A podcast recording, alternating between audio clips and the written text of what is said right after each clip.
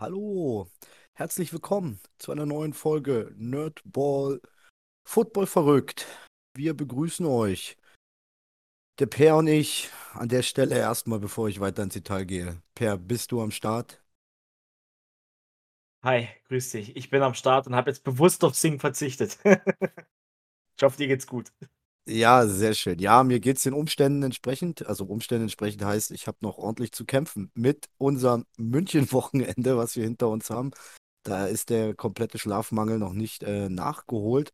Aber nichtsdestotrotz geht es mir ansonsten echt prima und hoffe, bei dir ist es ebenso der Fall. Also einerseits, dass es dir sonst prima geht und du auch noch an deinem München-Hangover zu knabbern hast.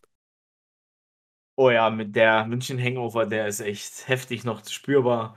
Äh, auch, auch zwei oder drei Tage später. Aber es hat sich so gelohnt. Wir werden, denke ich, heute später im Detail drauf eingehen, was und warum und wieso äh, wir ein Hangover heute haben.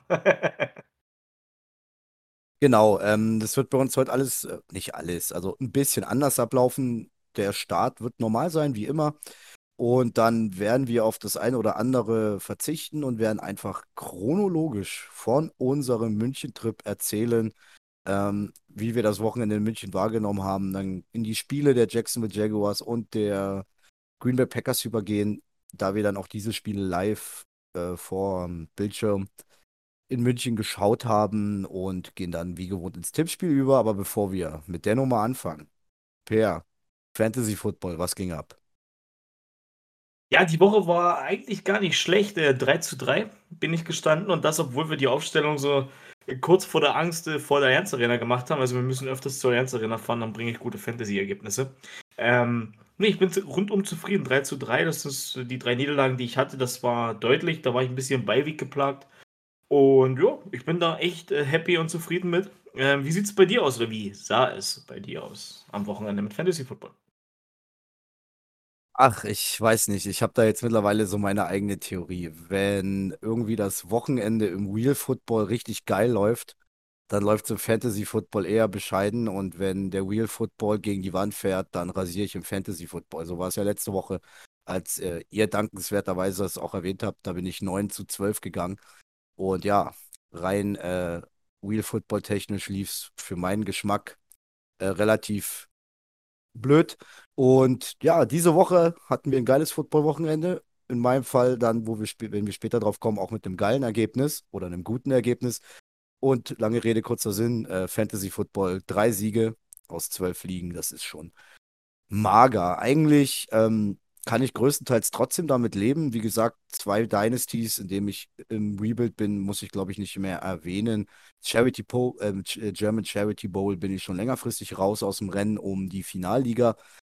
Die einzige Niederlage, die mich gewurmt hat, ist unsere ähm, Home-Liga, unsere Nerdball-Liga, unsere Hörerliga und Friends-Liga.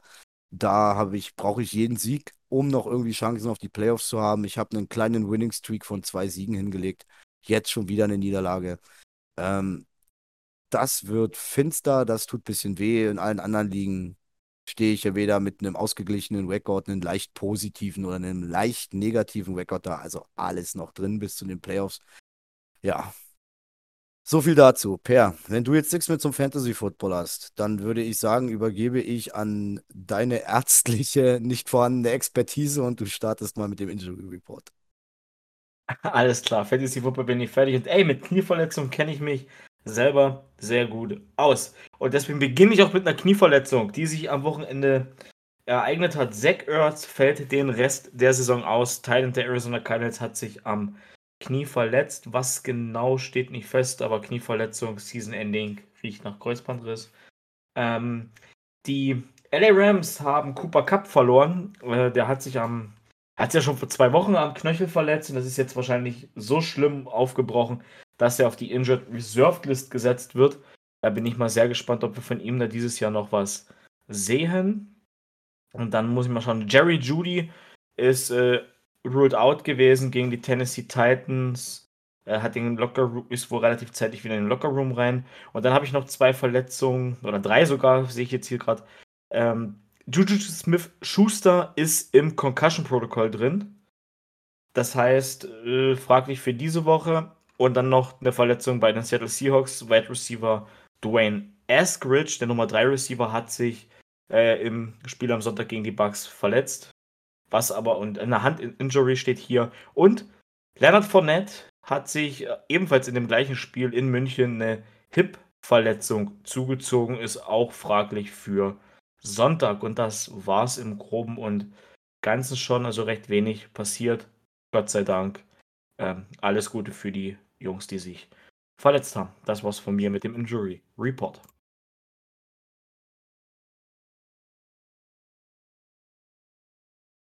Okay, ich hatte gerade mega Probleme, mich zu entmuten. Tut mir leid. Ähm, ich hätte noch zwei Ergänzungen, die heute reinkamen. Äh, Dallas Goddard von den Philadelphia Eagles ist auf IR gesetzt worden. Was jetzt genau, ich auch nicht mehr auf dem Schirm. Ich glaube, da war auch irgendwas mit Bein.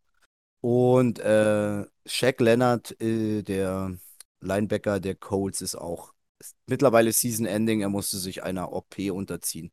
Und bei Cooper Cup habe ich auch nur gehört, da handelt es sich wohl auch um eine OP. Deshalb haben sie ihn auf IR gesetzt. Und ja, äh, vier Wochen ist ja immer Minimum bei IR-List. Und mal schauen, ob er für etwaige Playoffs denn zurückkommen könnte. Gut, das zum Injury Report noch von meiner Seite. Und ich würde sagen, wir starten rein ins München-Wochenende. Und es war, ja, mal als großes Vorabfazit genial. Um es mal so erstmal in den Raum zu schmeißen.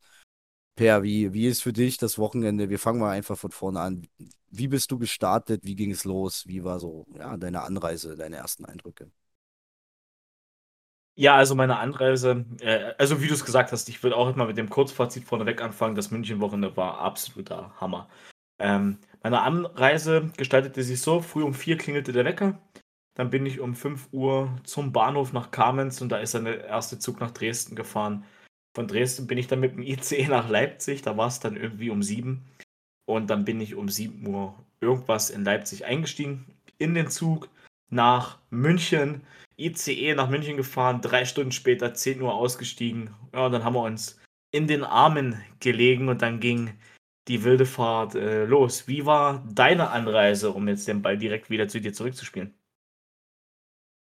Ja, bei mir ähm, wahrscheinlich im Vergleich etwas entspannter wie bei dir, da ich einen Direkt-ICE von Berlin nach München hatte, aber schon um 4.50 Uhr oder so, weil die genaue Zeit weiß ich nicht mehr. Das heißt, ich war schon um 9 Uhr in München, ja, ich hatte wenig Schlaf. Ich kam Freitag aus der Nachtschicht, konnte dann Freitagabend nicht viel schlafen. Wahrscheinlich auch noch ein Stück weit die Aufregung mit. Und naja, äh, in München angekommen, musste ich dann irgendwie, ähm, ja, die Stunde, bis du angekommen bist, äh, rumbringen. Ich bin hier und da geschlendert, dort gewandert. Ich habe schon ein bisschen ausgecheckt.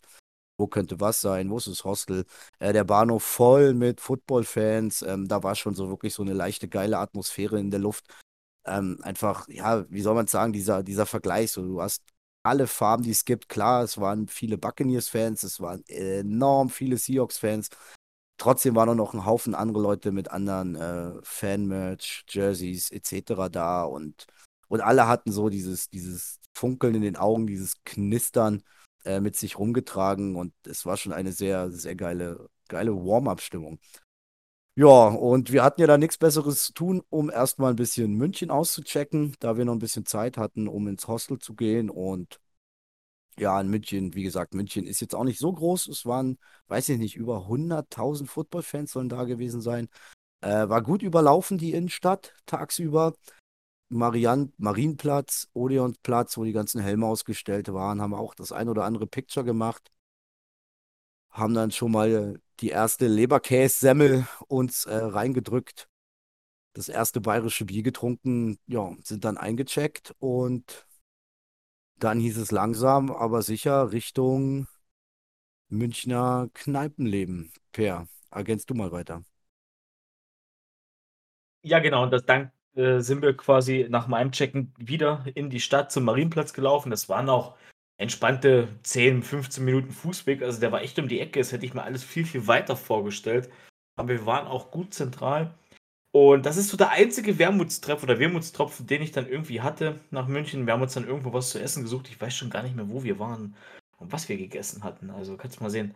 Ähm, Wir waren in dieser merkwürdigen Pizzeria, die, ähm, wo, wo definitiv keine Original-Italiener waren und haben einen, ich sag mal, ja, wir haben einfach einen Burger gegessen, weil wir wussten, es wird noch der ein oder andere Tropfen Alkohol fließen und wir brauchen äh, was im Magen. Und der Burger war gerade so solid am Ende. Aber es war genau das, was wir brauchten. Einfach was Warmes im Magen, denn wir wussten, was da noch kommt. Ja, stimmt, wir waren bei dem, bei diesem äh, verkapselten Italiener. Genau, von dort aus sind wir dann weiter und dann war unsere An und dann haben wir lange überlegt, ah, wo gehen wir hin? Samstag war ja Randparty in der, im Löwenbräu-Keller, was ja auch die, die Bugs Fankneipe ist, also war die raus, weil man da ja nur mit Ticket reingekommen ist. Dann haben wir Nee, nee, gedacht, nee, ach, nee, nee, nee, die Bugs Fankneipe war das Hofbräuhaus. Ach so, das Hofbräuhaus. genau, Löwenbraukeller war dann ein eigenes Ding von RAN angemietet. Ah, okay. Aber wie gesagt, Hofbräuhaus war auch aussichtslos reinzukommen. Ähm, dann dachten wir uns, ach kommt, Patriots oder Panthers Bar, da haben wir vielleicht am ehesten eine Chance. Ähm, sind dann auch zur Panthers Bar gegangen. Ja, und da war zwar innen irgendwie alles leer und haben dann aber trotzdem nur draußen einen Platz bekommen. Das war dann schon ein bisschen anders als London. Ich möchte hier ganz, also ganz leichte Kritik nur üben.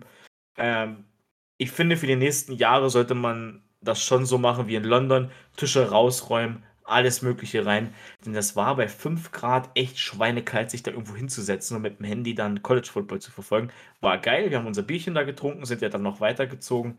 Haben irgendwie versucht, noch woanders reinzukommen. Alles überlaufen. Die Seahawks-Kneipe, ey, da eine Riesenschlange davor. Es war schon wirklich verrückt. Ähm, ja, jetzt spiele ich den Ball wieder zu dir zurück. Ergänzt du weiter. Ja, ich kann dir da nur zustimmen. Ich fand da auch, dass an, zumindest für dieses Wochenende, also ich, ich will ja jetzt nicht irgendwie die, die Münchner oder die bayerische Kneipenkultur unter den Tisch kehren. Ähm, die sind, sind da sehr traditionsbewusst und das, das dürfen sie auch sein, das sollen sie auch sein. Das macht ja dann auch diesen bayerischen Flair und Charme aus. Aber an, an dem Tag hätte man dann wirklich sagen müssen, ja, weniger Tradition, weniger Tische, ähm, ja, und, und dass die Leute da einfach reinkommen. Aber gut, es war das erste Mal. Ähm, es ist auch ein Unterschied in England oder Irland oder allgemein auf den äh, Inseln. Ist es ja so, dass da eh nicht viele Sitzplätze sind. Da ist es so, alle rein in die Kneipe und wenn du eingeengt in der letzten Ecke stehst, Hauptsache du hast ein Bier in der Hand. Das ist dann, glaube ich, ein kulturelles Ding. Eventuell kann man da die nächsten Jahre ein bisschen was ändern, dass da einfach auch ein bisschen mehr Platz ist, ein bisschen mehr Fluktuation, Ein- und Ausgang. Und ja, Es hat ja der Stimmung und dem Spaß trotzdem nichts abgetan. Wir wussten ja, wir haben im Hostel noch eine Bar, die ab 18 Uhr besetzt ist und haben uns dann gesagt, okay, dann lass uns zurück zum Hostel gehen. Und haben dann erstmal festgestellt, dass auch unser ganzes Hostel voll war mit Footballfans. Und wir hatten dann für Samstagabend noch schon dann doch unerwartet, finde ich, einen sehr langen und feuchtfröhlichen Abend, denn wir saßen dann mit dem Handy am, am Tisch, haben das ein oder andere Bier verkostet und College Football geguckt und dann kam man ins Gespräch mit mehreren Fans. An dem Abend eigentlich, glaube ich, überwiegend aus Deutschland. Ich glaube, da war, was war dabei? Da war auch alles dabei. Äh, einer mit einem Amon Ross und Brown Lions T-Shirt, mit dem wir ewig gequatscht haben. Äh, einen Falcons-Fan, der zu ihm gehört hat, der schon relativ hinüber war. Also der, der Samstagabend war schon mal ja, ein heftiges Warm-up, so dass ähm, äh, nächsten Tag vielleicht der ein oder andere kleine Kopfschmerz ähm, gedrückt hat. Oder Per? Oh ja, also der, der, der Abend, der Samstagabend, die Sam oder die Nacht äh, von Freitag zu Samstag, die war richtig, richtig toll. Ähm, du hast es gesagt, viele äh, Football-Fans unterwegs mit, mit vielen verschiedenen Jerseys im Hostel und da, da ist es dann auch wieder so gewesen, so man sitzt da, jeder eine andere Farbe gefühlt an. Ich habe ganz, man hat auch relativ äh, wenig Fans vom gleichen Teams gehabt. Klar, ein paar Bucks-Fans da, ein paar Seahawks-Fans hier, aber eigentlich die bunte Mischung macht das mal im Fußball. Ähm, da hauen, hauen, hauen sich alle die Köpfe ein. Das war schon echt beeindruckend, das war schon echt cool. Alle richtig gut äh, gesprochen, was getrunken. Und ja, den nächsten Früh, ich weiß gar nicht, ich glaube Samstag war es um drei oder um zwei die Nacht, also relativ spät oder frühzeitig, je nachdem. ja, wir wachen den nächsten Früh auf, erstmal richtig kalte Dusche und dann irgendwie zum Stadion. Und da war uns beiden klar, wir brauchen definitiv Konterbier. Danny, oder? Ja, auf jeden Fall. Also auch, ja, wir wollten zeitig zum Stadion, um zu gucken, was, was wird so an Tailgating geliefert. Äh, Tailgating war wie in London, wie ich es bisher immer in London erlebt habe, nett. Aber nicht mehr. Es war jetzt nicht ultra schlecht, aber es war nett. Es ist einfach nicht mit dem zu vergleichen wie in Amerika. Klar, wir kommen da nicht alle mit dem Auto, treffen uns auf dem Parkplatz und der eine hat einen Pizzaofen im Kofferraum oder was weiß ich jetzt übertrieben gesagt. So. Einziges Ding war dann, nachdem wir alles ausgecheckt haben, wir waren ja natürlich ultra zeitig da. Ich glaube, wir waren da schon so irgendwas gegen 11 und Einlass sollte erst 13.30 sein. Und dann mussten wir feststellen an den ganzen Buden auf dem Vorplatz, es gibt kein Bier. Bier gibt es erst im Stadion. Das hat dann auch die Wartezeit ein bisschen, naja, unerträglich gemacht, aber mein Gott, die Tore wurden dann doch, glaube ich, eine halbe Stunde oder 40 Minuten eher geöffnet. Ähm, wir waren dann so clever, uns gleich mit vorne ranzustellen, auch wenn wir dafür über eine Stunde die Beine im Bauch gestanden zu haben. Aber wir waren dafür die Ersten an der Theke, denn die Theke war danach dann dauerhaft überlaufen, oder Per? Ja, genau. Wir waren dann dafür wenigstens die Ersten an der Theke. Und ähm, ich habe jetzt mal geguckt und wieso und weshalb, warum das da im Vorfeld so viel war, warum die eher aufgemacht haben. Das nur als Info für, vielleicht hört ja jemand, der auch da war, uns zu. Ähm, du hast nur diese Eingänge, wo wir waren quasi. Es ist die einzigen Eingänge, die es in der Allianz Arena für das ganze Stadion gibt. Bei solchen Veranstaltungen. Beim Fußball gibt es noch irgendwo einen gesonderten Gästeeingang. Aber ansonsten ist das der einzige Eingang für alle. Und auf diesem Vorplatz waren bestimmt, was werden da gewesen sein? 10, 15, 20.000 Leute. Also da haben schon richtig viele Menschen gestanden. Und dann waren wir da drin. Und dann war ja die größte Frage, da haben wir uns ja dann auch auf der Hinfahrt immer mal wieder so ein bisschen unterhalten und auch im Vorfeld, schaffen die das, die Allianz Arena footballtauglich zu machen? Kommt dieses Football-Flair, dieses Feld, wirkt das in diesem reinen Fußballstadion, was nur für den Fußball konzipiert ist? Und Danny, kurze Frage, hat's gewirkt? Absolut. Absolut, mehr kann ich dazu nicht sagen. Also München hat es wirklich hingekriegt, das Feld, ähm, das Stadion dann so, so, so NFL-konform umzugestalten. Sideline, ähm, die ganzen Markierungen, die Goalposts, alles. Es war, ich war geflasht. Ich hätte auch nicht damit gerechnet. Ich hatte es mir ein bisschen schwierig vorgestellt. Aber da haben die, ja, soll ich sagen, äh, Besitzer oder Bewirter der Allianz Arena richtig einen rausgehauen. Also das war von Anfang an, wir waren ja logischerweise auch gleich mit, die nicht nur die Ersten an der Theke, sondern die Ersten im Stadion. Das Stadion war noch leer, man wollte die Ersten, wie soll man sagen, das erste Knistern wollte man ein, einsaugen. Und das hat mich schon e-, enorm positiv überrascht. Dich auch? Ja, definitiv. Also ich war so geflasht. Ähm, wir haben ja dann auch ein Live-Video aus der Jans Arena gemacht. Ähm, ich habe erstmal, als wir da waren, haben wir auch selber für uns Fotos gemacht und ich habe mir dann erstmal wirklich mal fünf Minuten die Zeit genommen, mal an unserem Platz zu stehen, auf dieses Feld zu gucken, in dieses leere, ja noch leere oder relativ leere Stadion zu gucken und das einfach mal wirken zu lassen auf einen, was da gerade aufgebaut ist, was da gerade ähm, umgebaut ist, mal irgendwie zu erahnen, wo hier was vom Fußball sein könnte. Du hast wirklich nichts gesehen, außer die ganzen Trainerbänke, aber ja gut, okay, die, die haben die nicht abgebaut, ist ja auch voll okay. Und da musstest du wirklich schon suchen, um das alles zu finden. Also, das war eine reine Football-Arena für diesen Tag. Und hätte ich das nicht gewusst, dass die Ernst Arena ein Stadion ist, wo Fußball gespielt wird, hätte ich an dem Tag geglaubt, wenn ich da keine Ahnung gehabt hätte, dass das ein Footballstadion ist. Das war perfekt. Das war eine 10 von 10. Also dieses Stadion war der Hammer und es sollte ja auch noch so großartig werden im weiteren Verlauf. Ja, auf jeden Fall. Ähm, ich würde sagen, springen wir einfach mal weiter, denn wir waren ja dann auch locker fast, fast zwei Stunden vorm Kickoff im Stadion. Ähm, das Stadion füllt sich, es geht langsam los. Ähm, die Spieler kommen für die Warm-ups aufs Feld. Es gab schon die ein oder anderen Jubel- oder Buhrufe. Ähm, ich würde aber trotzdem schon weiterspringen. Wie war denn deine Eindrücke von dieser Pre-Game-Show von äh, Quo? Ja, deiner äh, Stimme zufolge äh, nehme ich, dass es für dich nur okay war. Für mich war es auch völlig okay. Ähm, ich fand es ehrlich gesagt, ich kenn, wir kennen es ja beide aus London, waren zweimal jetzt in London und diese Zeit von 15 bis 15.30 bis zum Kickoff, die zieht sich immer so extrem, finde ich. Also ist zumindest meine Empfinden von den letzten zweimal London. Und da fand ich das echt cool, dass wir jetzt ein bisschen Unterhaltung hatten, so und schon mal gucken konnten, ah, guck mal, da im Hintergrund kommen die Flaggen rein und ah, da ist, wird das vorbereitet. Ich, ich fand die Pre-Game-Show cool, ich fand, fand sie gut gemacht. Ähm, und es war eine nette Sache, um sich die Zeit halt zu verkürzen. Crow höre ich jetzt selber privat äh, nicht. Ist jetzt nicht, weil es nicht meine Musik ist. Aber ich fand's nett. Wie fandst du's? Ja, ich würde es auch äh, absolut bei nett belassen. Also ich fand es jetzt gar nicht schlecht. Ich muss jetzt aber auch nicht sagen, dass es mich aus den Latschen gehauen hat. So, es war, es war eine nette Idee. Er hat dir ein bisschen noch die, die letzten Minuten vertrieben. Da gebe ich dir absolut recht, aber nicht weniger und auch nicht mehr.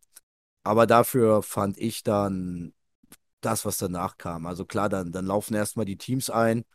Ähm, irgendwie, weiß ich nicht, in was für einer Ecke wir saßen, aber ich hatte auch immer das Gefühl, so, ähm, man hat schon gemerkt, dass am Ende mehr Bucks und mehr Seahawks-Fans da waren.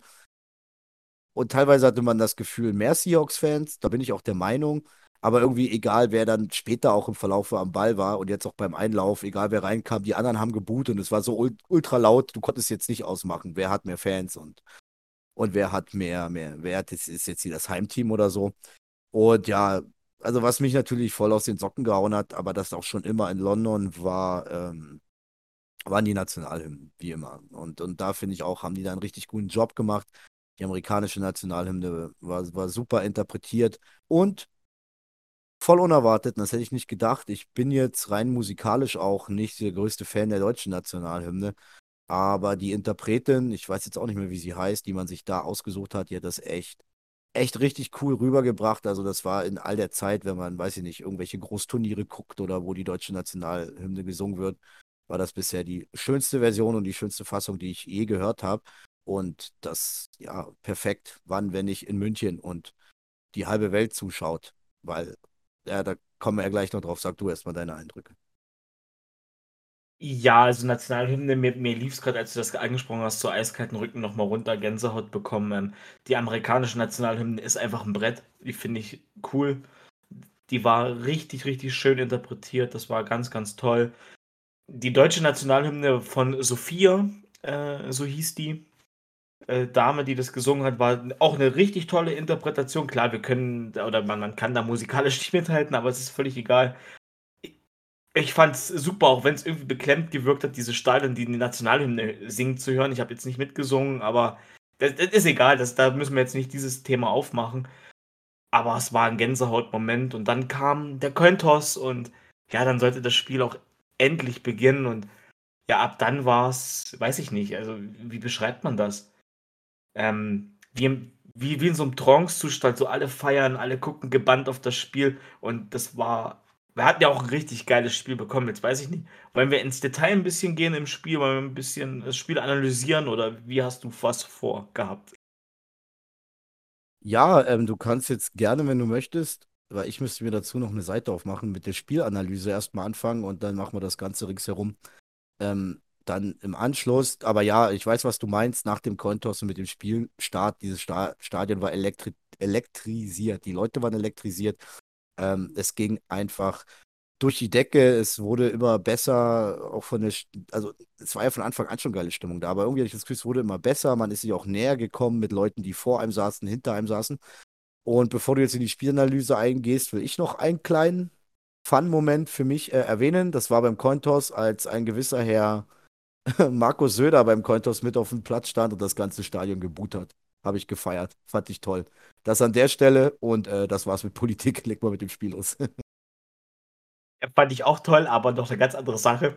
Wenn man sich den Kontos nochmal anguckt, sieht man auch, dass Markus Söder das Handy zückt und erstmal ein Selfie mit Tom Brady so vom Weiten macht. Aber da muss ich sagen, Respekt, das hätte ich mich nicht getraut. Aber egal. So, Spielanalyse. ja, Spiel ging dann 21 zu 16 für die Tampa Bay Buccaneers aus. Zur Halbzeit, jetzt mal gucken, ob ich das hinkriege, stand es 14, stimmt, 14 zu 0 zur Halbzeit stand es ähm, für die Tampa Bay Buccaneers. Und da hatte ich ein bisschen Angst, oh, bitte kein Schlachtfest.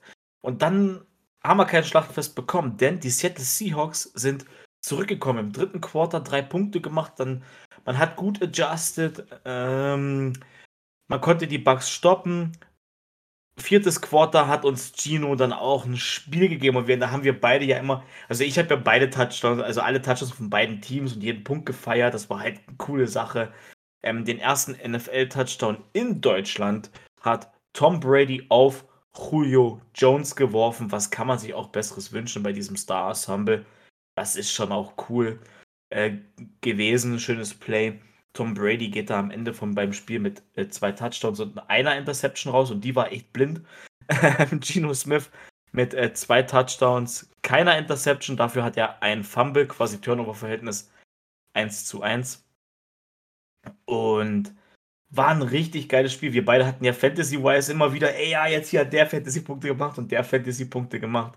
Das war schon echt cool und dieses, ja, ich kann es auch, ich merke auch gerade, dass ich es auch gar nicht mehr irgendwie richtig analysieren kann, weil das alles so in der Erinnerung verschwimmt, ähm, was da passiert ist. Ich meine, ich, ich springe jetzt mal weiter rein, vielleicht hast du jetzt noch was, dann kannst du es jetzt gleich in deinem Part machen. Und dann kam dieses Two-Minute-Warning und dieser Country Roads-Moment und der war, der war wirklich magisch. Ja, auf jeden Fall. Ähm, ja, zum Spiel. Ich war auch am Anfang, es fing ja ziemlich low an, also war jetzt nicht viel mit Punkten. Und wann fällt der erste NFL-Touchdown in Deutschland? Noch von Tom Brady auf Julio Jones. Wenn ich mal wieder der in den Arsch gekniffene bin, der das Bier holen muss. ich war nicht im Stadion, ich stand an der Theke mit Haufen anderen Leuten. Zum Glück lief da ähm, ein Live-Fernseher, der aber ein ziemliches Delay drin hat. Also die Leute im Stadion haben schon gebrüllt und äh, eine halbe Minute später hast du den Touchdown gesehen. Das war wieder mal typisch, das ist so mein, mein Glück der Dinge bei solchen Sachen. Aber was will man machen? Auch da könnte München äh, ein bisschen was ändern, dass die halt Food und Trinken an einem und denselben Standort geben. Das verzögert halt enorm. Ich denke, das sollte man vielleicht trennen. Egal, wir wollen hier nichts weiter schlimm kritisieren. Am Ende ja, war ich auch einfach happy, dass wir dann äh, ab dritten, spätestens vierten Quarter ein geiles Spiel bekommen haben, dass die Seahawks mitgespielt haben. Ja, wir beide haben uns gegenseitig das Spiel hochgepeitscht. Äh, hier geht es um Fantasy-Punkte. Ich habe es dann einfach auch nur noch geliebt. Ich glaube, ab dem vierten Quarter, uns war es egal, wenn die Buccaneers Third Down und irgendwas waren und die ganzen Seahawks-Fans geboot haben, dann haben wir da mitgeboot. Wenn die Seahawks Third Down und irgendwas waren, dann haben wir mit den Buccaneer-Fans mitgemacht. Es war dann einfach, wir hatten vor uns einen Buccaneer-Dude, mit dem haben wir uns die ganze Zeit über Fantasy unterhalten. Hinter uns hat man einen Seahawk-Dude, ähm, mit denen haben wir es gefeiert. Äh, haben wir die Seahawks gefeiert, dass uns Gino nochmal im vierten Quarter ein Spiel liefert mit diesen ganzen Leuten, das war einfach nur, einfach nur geil. Und wir saßen da, ich mit meinem Packers-Outfit, du mit deinem Jacksonville-Outfit einfach alle gemeinsam. Und dann, ja klar, dann kam dieser, dieser Country Roads-Moment, ähm, wo das ganze Stadion Arm in Arm einfach einfach singt und das Lied ist zu, also das Lied ist nicht zu Ende. Es wird halt leise gestellt, weil das Spiel weitergeht, aber das Stadion singt einfach weiter. Und das hat so ziemlich alle geflasht. Das hatte nicht nur uns live geflasht, auch im Nachhinein flasht es uns noch.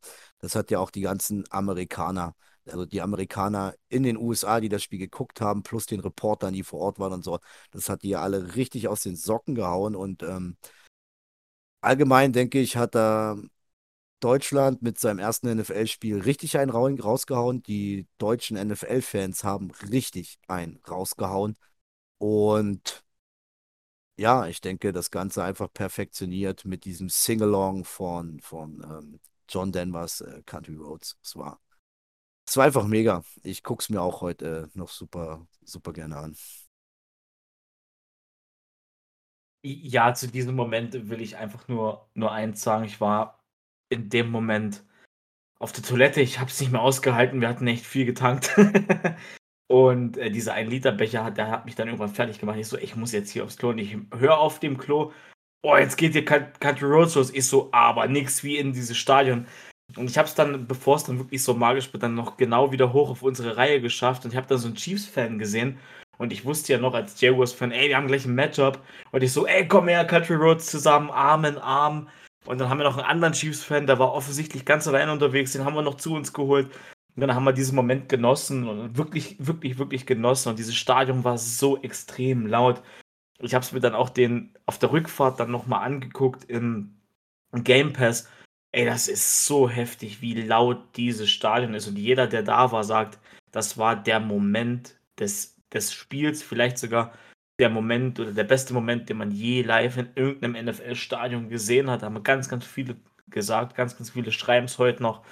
Ich habe mir das, ich gucke mir das immer und immer wieder an, weil ich, weil ich mich nicht satt sehen kann dran. Das war wirklich wunder, wunderschön. Und auch in diesem Moment kam ja dann auch der lange Lauf von Rashad White, der das Spiel für die Buccaneers entscheidet. Danach sind die Bucks aufs Knie gegangen. Und danach dachte ich, war erst so mein Gedanke, okay, gut, jetzt ist in 20 Minuten das Stadion leer. Aber äh, äh, nichts mit Stadion leer. Erzähl, erzähl du jetzt mal weiter, wie es dann wirklich weiterging, weil das war auch richtig crazy und ist man so von NFL-Spielen auch eigentlich nicht gewöhnt.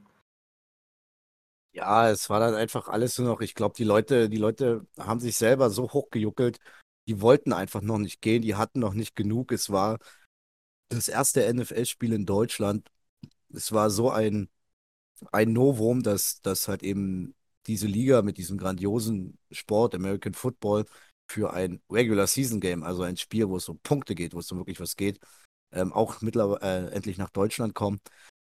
Und das, das wollten die Leute, glaube ich, bis wirklich zum letzten Atemzug genießen. Ähm, klar, einige Spieler sind sofort in die Kabine. Zum Beispiel auch Tom Brady war nicht lange auf dem Feld. Ähm, ich weiß, Vita Vea war einer der letzten, der dann noch mit seinem Handy ein Video gedreht hat und der die feiernden Fans mit aufgenommen hat. Fand ich nice. Vita Vea ist sowieso auch ein, ein, ein auf der defensiven Seite ein Spieler, den ich sehr mag. Ähm, und ja, klar, es ging noch weiter. Es wurde dann noch der ein oder andere Song getrellert. Es kam noch ähm, Don't Stop Believin' von Journey. Ähm, Country Roads wurde dann nochmal angestimmt und ja, die Leute waren noch ewig da. Wir zum Beispiel waren dann auch nicht so lange da. Also ich habe dann äh, noch gehört, dass die deutschen Kommentatoren, also die ganze Run-Crew noch aufs Feld ist. Das war wohl schon eine halbe Stunde nach Spielende und die sollen dann noch quer übers Feld gerannt sein und mit jedem, der da war, abgeklatscht haben. Ja, und ähm, ja, Amerika war geflasht. Ich würde jetzt schon aufs, aufs äh, Fazit langsam, langsam hingehen. Einerseits äh, sportlich, einerseits allgemein aufs ähm, NFL-Spiel in München. Ich bleibe jetzt mal beim NFL-Spiel in München und dann hätte ich noch sportlich äh, ein, eine Sache und vielleicht eine Frage an dich. Und da muss ich sagen, ähm, wie ich schon erwähnt habe, München hat geliefert, NFL Deutschland, NFL Deutschland Fans haben geliefert. Und das ist ja bei den Amerikanern durch die Decke gegangen. Das Spiel in München war mit 5,8 Millionen Zuschauern auf NFL Network das am meistgesehenste Spiel außerhalb der USA. Also davor den Rekord hatte das Spiel am fünften Spieltag Giants gegen Packers aufgestellt und München hat ihn nochmal gebrochen. Und ganz viele Leute, wie gesagt, die ganzen amerikanischen Kommentatoren und Kommentatoren haben das super gefeiert. Ganz Amerika hat es gefeiert. Ich habe mir nur einige Insta- und, und Twitter-Posts von ähm, US-Bürgern an, ange, äh, durchgelesen, die super hyped und super geflasht waren und mega, mega viel Appreciations rausgehauen haben an, an die deutsche Crowd. Äh, Pat McAfee in seinem Podcast, die, den Ausschnitt habe ich mir auch angeguckt. Pat McAfee hat es auch ultra gefeiert und hat einfach nur gesagt, Deutschland braucht noch mehr Spiele. Am besten Spiele mit richtig Brisanz, wirklich große Spiele und ja, we will see. Es war geil. Ähm, wir haben es vorgelegt und ja, let's go. We are ready for more, würde ich sagen. Ja, definitiv. Äh, da schließe ich mich allem an, was du gesagt hast. Wir waren ja dann irgendwie was bei einer knappen halben Stunde nach dem Spiel, sind wir dann aus dem Stadion und haben gesagt, ach komm, lass uns in die Unterkunft zurückfahren. Aus den Gründen, die wir jetzt gleich noch erzählen werden. Aber ich möchte noch mal eine Sache sagen, auch wenn es die Verantwortlichen wahrscheinlich nie hören. Ich möchte mich an der Stelle bei dem Randteam für diese Pioniersarbeit, die sie vor vielen, vielen Jahren eingegangen sind, bedanken. Ohne diese Arbeit und diese harte Arbeit, die jeder von denen hingelegt hätte, hätte es vielleicht auch diesen Moment, den wir beide insbesondere miteinander teilen, nie gegeben. Und ich persönlich finde es wunder, wunderschön und auch, es ist so ein, irgendwie fühlt es sich für mich so an, für das Randteam so ein verdientes Lob oder so dieser Preis für die Arbeit, dass sie jetzt nicht mehr die NFL haben, diesen Erfolg, war dieses Münchenspiel und diese Stimmung drumherum. Ähm, das haben, hat sich dieses Team verdient und ich freue mich wirklich, dass wir es dieses Jahr hatten und nicht nächstes Jahr mit RTL. Mehr möchte ich dazu nicht sagen. Es, diese Stadion-Experience, das sage ich jetzt, für mich, weil ich noch nie einen Jaguars Sieg gesehen habe, war die beste NFL-Stadion-Experience, die ich jemals hatte. Da kommt London nicht ran. Erste Mal London klammer ich jetzt mal außen vor, weil es auch was ganz Besonderes war. Aber erste Mal London und München auf einem Level, 10 von 10. Richtig, richtig, richtig geil. Ja, sehr schön. Dann, dann hätten wir, glaube ich, jetzt das ganze Roundabout eingefangen und versucht wiederzugeben. Ich denke, wir sind nicht die einzigen. Viele sind auch da gewesen. Alle anderen haben es vorm, vorm TV gesehen. Und ja, Per, äh, bevor ich dir die Frage stelle, um das Ganze nochmal sportlich abzurunden, was sagst du zu Tom Brady? Wollte er zu viel, als er sich gedacht hat, ah, fuck it. Jetzt hier in Deutschland haue ich einen raus und jetzt will ich auch mal einen Touchdown-Pass fangen. Das war schon geil. Das, das, also ich, ja, das war schon geil. Ähm, irgendwie muss er weggerutscht sein. Ich habe es mir nicht angeguckt, aber ich habe es nur in einem anderen Podcast gehört, dass er da irgendwie ausgerutscht ist und daher der dadurch nicht an dem Spot war, wo Fournette hinwirft. Also das sah schon mega komisch aus, wenn man das äh, gesehen hat. Und ich glaube, da waren sie ein bisschen zu trickeruski. Und ich kann mir auch vorstellen, dass Tom Brady das so ein bisschen gesagt hat, oder gesagt hat so, ey, wie wär's, wenn ich, und das wäre schon ein cooler Moment gewesen, ich glaube, da wäre das Stadion nochmal richtig explodiert. Also, wenn das passiert wäre, das wäre schon heftig gewesen, aber so an sich war es auch cool. Ja, und am Ende haben wir eine Tariq Woolen Interception gesehen, da hat er den Interception gefangen. wie ist deine Meinung dazu? Ja, ähm, ich, ich gebe dir da eins recht, das ist da wahrscheinlich zu viel Trickerooski. Sie hatten ja, das war ja das zweite Mal schon. Sie hatten davor ja schon, glaube ich, weiß ich nicht, da muss ich jetzt lügen, drei, vier, fünf Spielzüge vorher schon mal Fournette in der Wildcat und Tom Brady links außen als Receiver, aber da ist Fournette ja noch selber gelaufen. Und an der Endzone haben sie sich gesagt, jetzt machen wir das nochmal, geben Tom Brady den Pass. Ja, viel Trickerooski. Einerseits denke ich auch, Tom Brady hat sich wahrscheinlich wirklich gedacht, fuck it, den ziehe ich jetzt durch. Ich hau jetzt hier in Deutschland einen raus. Das, gebe ich euch, hat leider nicht geklappt. Ich habe ein bisschen gekotzt, denn ich habe Fournette in zwei, drei Fantasy liegen und die Interception gibt Minuspunkte. Egal. So viel dazu. Per, am Ende ein Spiel dank des vierten Quarters und nochmal ein, einem relativ niceen Comeback von Geno Smith und der Seahawks Offense. Ähm, relativ dann doch noch spannendes Spiel. Betrachtet man aber die letzten Minuten und das gesamte Spiel, die Buccaneers dann doch schon, sage ich mal, cleverer, smarter und am Ende der verdiente Sieger. Oder siehst du das anders? Nee, das sehe ich das sehe ich völlig genauso wie du. Ähm, am Ende hat sich da das deutlich, deutlich bessere Team mit, äh, 'nem Super Bowl-Roster gegen ein Seattle Seahawks-Team, was wir beide am Anfang der Saison abgeschrieben haben, durchgesetzt. Die Seattle Seahawks haben uns ein absolutes Game gegeben. Da auch nochmal allergrößten Respekt, wie sich da jeder von den Seahawks reingehauen hat. Und wie ich es gerade schon gesagt habe, die die Bucks sind das deutlich bessere Team. Die haben dann auch erwartungsweise gewonnen. Und wir haben Gott sei Dank kein absolutes Schlachtfest gesehen und kein 40 zu 3 oder sonst was. Ein geiles, spannendes Spiel. Das hat richtig Spaß gemacht. Auf jeden Fall. An der Stelle, ja, danke an alle.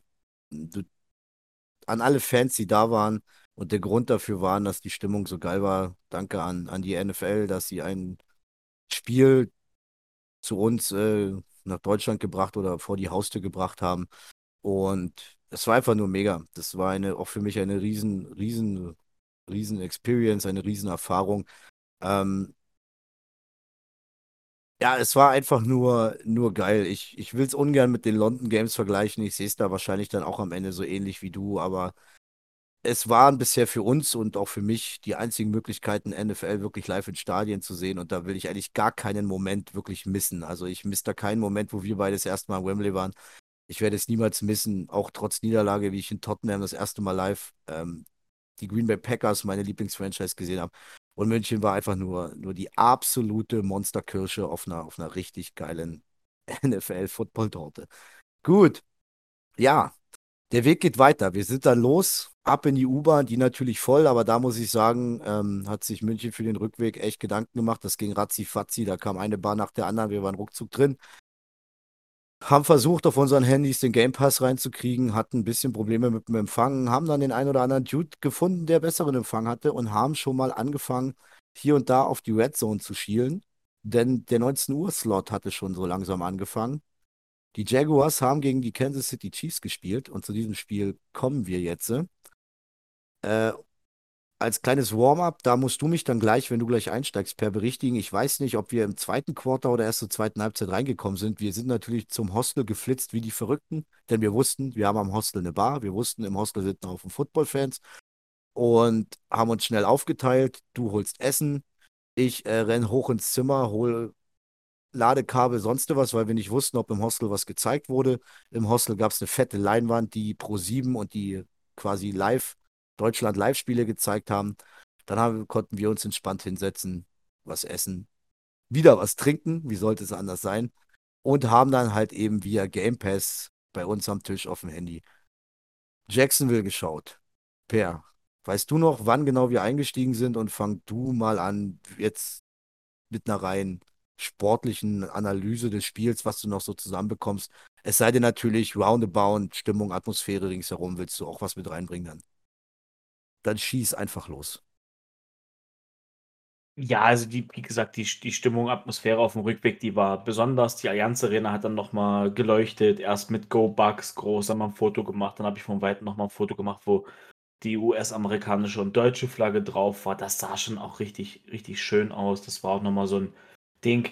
Ah, ja, Foto machen, Selfie machen. Wir waren dabei. Geile Sache. Ja, dann waren wir in der U-Bahn, wie du schon gesagt hast. Wir müssten, glaube ich, Ende zweites Quarter da gewesen sein. Also die Halbzeit hatten wir auf alle Fälle im Hostel miterlebt und das dritte Quarter und vierte Quarter dann komplett. Ähm, ich springe jetzt direkt rein ins Sportliche. Am Ende, wie ich es ja schon letzte Woche gesagt habe, ja, du, ich habe ja nicht mit irgendwas gerechnet. Ich dachte, das geht richtig, wird richtig dunkel.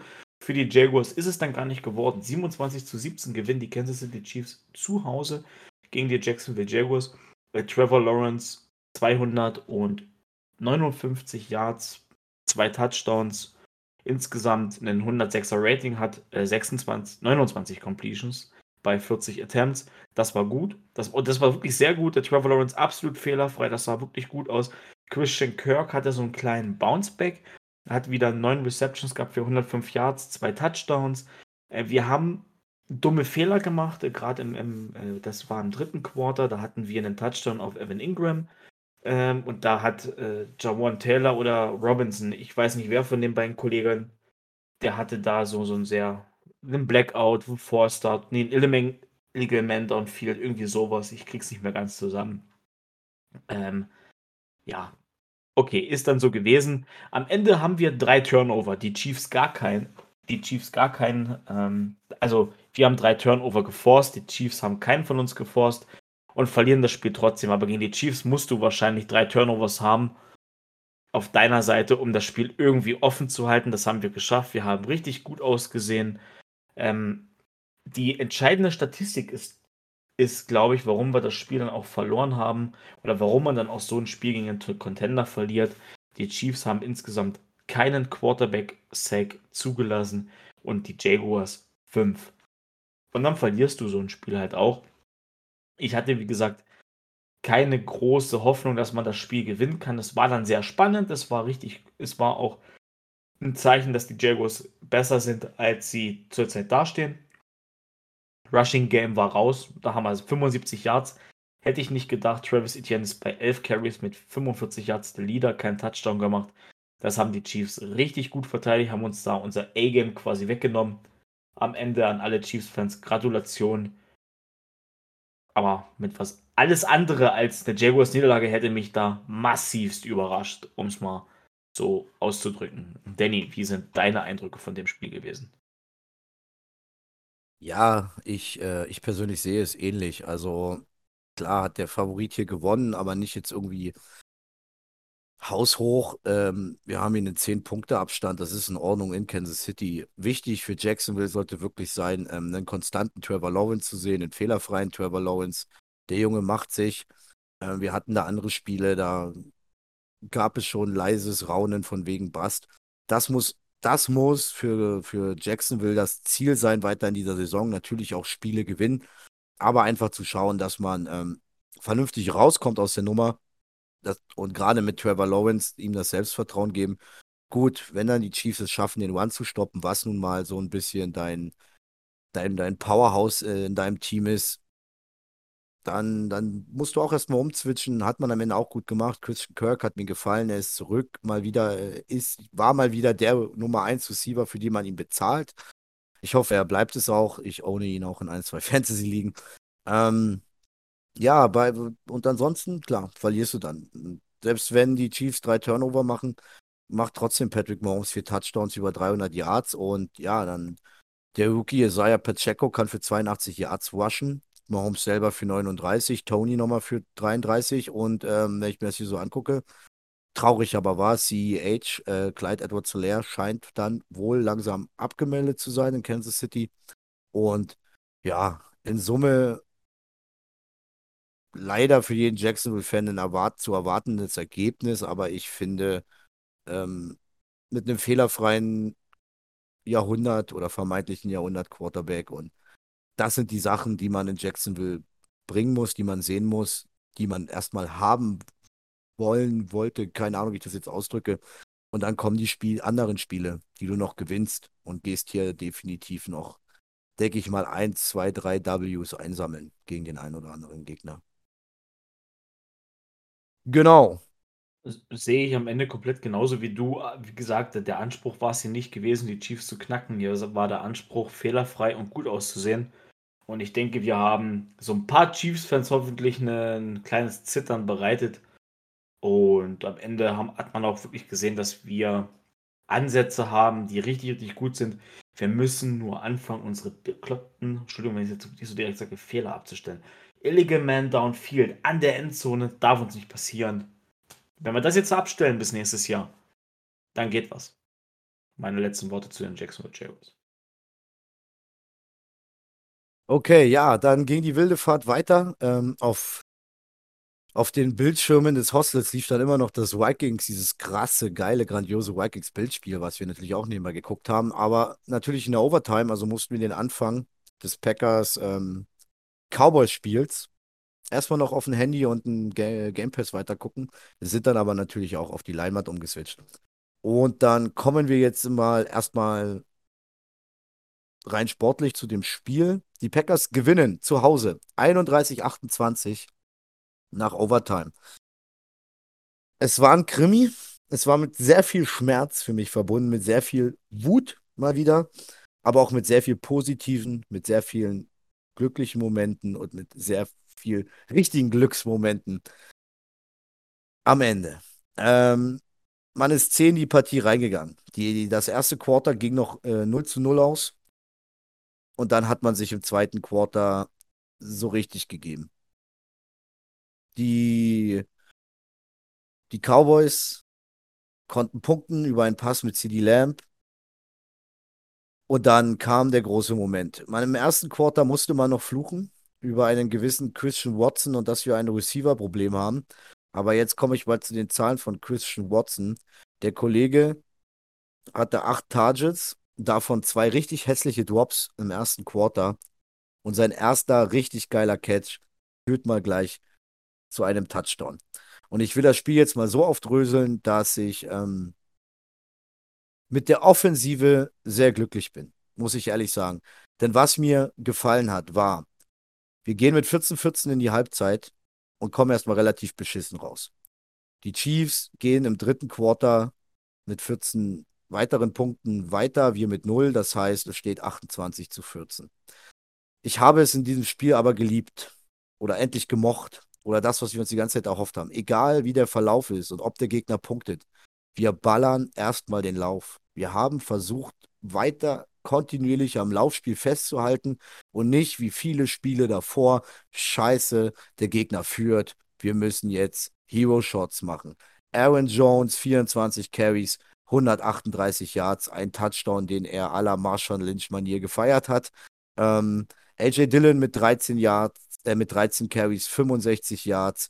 Wir haben 207 Yard Rushing. Wir sind einfach dran geblieben. Und somit haben sich dann auch endlich die Räume und Lücken geöffnet und Christian Watson ist er schon explodiert. Ich hoffe es, ich glaube es, ich bete dafür. Vier Receptions, 107 Yards drei Touchdowns nach all dem Hate, den er schon bekommen hat. Zum Teil auch echt zu Recht, weil er wirklich easy Drops dabei waren, wichtige Drops, die hätten schon eher mal ein Touchdown sein können. Ich hoffe, er hat jetzt das Vertrauen von Aaron Rodgers. Ich hoffe vielmehr, er hat das Vertrauen in sich selbst und in seine Hände. Und ja, offensiv war das für mich im großen Teil endlich die Packers, wie wir sie sehen wollen. Wir wissen, wir haben nicht die Stärken auf Receiver. Dann ballern wir den Lauf, bis es nicht mehr geht, bis der Gegner irgendwann auch mal auf den Lauf nur, oder nur noch auf den Lauf beißt. Und dann sehen wir ja, was am Ende passiert. Eine Statistik will ich noch mal ähm, noch dazu ziehen im offensiven Vergleich. Da ja Aaron Rodgers letzte Woche mit drei Interceptions und einem echt miesen Spiel, was auch teilweise selbst von ihm verschuldet war, gegen die Detroit Lions verloren hat, Dak Prescott macht in diesem Spiel 46 äh, Attempts und bringt 27 Bälle an. Für 265 Yards, drei Touchdowns und zwei Interceptions. Aaron Rodgers macht nur 20 Attempts, bringt 14 Bälle an für 224 Yards, drei Touchdowns und keine Interception. Also, das ist ein Zeichen, er ist noch nicht washed. Und ich hoffe, dass es offensiv, aber auch allgemein für das ganze Team jetzt einfach nur der Startschuss war und es nach vorne geht. Und defensiv muss ich leider sagen, müssen wir weiter immer noch mit der groben Keule draufhauen. Aber bevor ich da weitergehe, will ich jetzt hier nicht irgendwie noch einen Drei-Stunden-Monolog halten und lass dich jetzt erst mal reingrätschen, mein Lieber. Ja, gut, was will ich da jetzt noch reingrätschen? Du hast alles gesagt, was ich auch sagen wollte. Offensiv sah es richtig gut aus. Und was hat man gemacht? Man hat ein bisschen mit Motions gearbeitet. Es waren ein paar Shifts zu sehen. Genau das, was wir die letzten Wochen besprochen haben. Man ist auf, hat den Lauf geballert. Guck mal, plötzlich geht Play Action. Plötzlich beißt der Gegner drauf. Und was ich nochmal loben möchte, ist die Packers O-Line. Die hat ähm, Micah Parsons. Das ist so für mich persönlich der Star-Player jetzt mal bei den Cowboys, auf den ich auch sehr geachtet habe. Der war relativ wenig zu sehen, hat einen Tackle verloren und insgesamt nur sieben Total Tackles. Keinen Sack, kein Turnover, nix. Ja, Leute, genau so soll es sein. Was ich jetzt, da weiß ich jetzt gar nicht, ob du es besprochen hast, ein bisschen oh, zu spannend fand, waren die Fumbles, die die Packers hatten. Die haben drei Fumbles und zwei davon verloren. Einen Aaron Rodgers. Der hat sogar zwei Fumbles. Und beide. Nee, einen Aaron Rodgers und einen Amari Rodgers. Äh, die beiden haben die Fumbles verloren. Aaron Jones hatte auch einen Fumble, den habe ich nicht mehr in Erinnerung. Ja, Amari Rodgers wurde entlassen. Das mal kurz noch von mir als News reinge reingehauen. Und jetzt würde ich wieder direkt an Danny defensiv übergeben, bevor ich da auch nochmal was zu sagen habe dazu. Ja, also ja, da war der Aaron Rodgers Fumble auf jeden Fall. Das war unnötig, unnötig spannend. Mary Rodgers war kein Offense Fumble, das war mal wieder ein Special Team Fumble. Und nicht der erste, noch nicht das erste schlechte Special Team Play von Mary Rodgers. Er wurde entlassen und wir haben mal wieder einen Drittrunden-Pick in die Luft geschossen. Also, das ist bitter, das ist traurig. Aber wenn es am Ende nicht geht, geht es nicht. Der Junge hat es nicht, nicht gebracht es ist nicht so, dass er einfach nur, nur, nur, nur unsichtbar war. Er hat die Möglichkeit bekommen, sich, sich in Szene zu bringen, gerade jetzt auch in den letzten Wochen, wo wir mega Nöte auf Receiver haben. Jetzt hat er sich den einen Fumble zu viel eingehandelt. Äh, es muss Platz im Roster her. Eventuell Randall Cobb kommt äh, diese Woche von IR zurück, glaube aber nicht, dass er schon im Thursday Night gegen die Titans spielen wird. Und ja, dann, dann ist es so. Das einzige Traurige ist es, dass es halt ein Third-Round-Pick ist. Und in den letzten Jahren, wenn man die Third-Round-Picks zurückgeht, haben sich da die Packers in dieser Runde noch nie mit Ruhm bekleckert. Aber egal. Äh, gehen wir weiter. Und den Fumble von Aaron Jones, ich weiß nicht mehr, welcher hat einen Lineman, also einen O-Lineman ähm, recovered. Aber, oh, ich weiß jetzt gar nicht. Runyon, was Nischman, ich weiß es nicht. Egal. Ja, kommen wir zur defensiven Seite. Und da muss ich ehrlich sagen, bin ich immer noch echt echt mega stinksauer, denn ähm, Joe Barrys, was ich, äh, worüber ich mich schon lange beschwere, Joe Barrys Prevent Defense geht mir mittlerweile sowas von auf den Schwimmer. Es ist weiterhin durchweg nur Foreman Rush. Also ich weiß nicht, ob, ob Dak Prescott überhaupt mal irgendwie ein bisschen Angst haben musste, äh, äh, haben musste. Ähm, es gab zwei Sacks für gerade mal minus drei Yards. Also da war kaum, kaum Pressure. Deshalb konnte er auch drei Touchdowns anbringen. Deshalb konnte auch ein CD Lamp 150 Yards und zwei Touchdowns fangen. Darauf will ich aber auch noch mal gleich hinauskommen. Und Tony Pollard konnte für 115 Yards einlaufen. Davis konnte für 5, äh, 38 Yards laufen. Ähm, und da muss ich ehrlich sagen, was also was willst du? Okay, du, du willst dann lieber dem Gegner nicht den Deep Shot geben, aber du kriegst dann die Scheiße am Ende auch nicht verteidigt. Am Ende macht ihn ein Star Receiver wie CD Lamb trotzdem 115 Yards rein. Äh, 150 und zwei Touchdowns.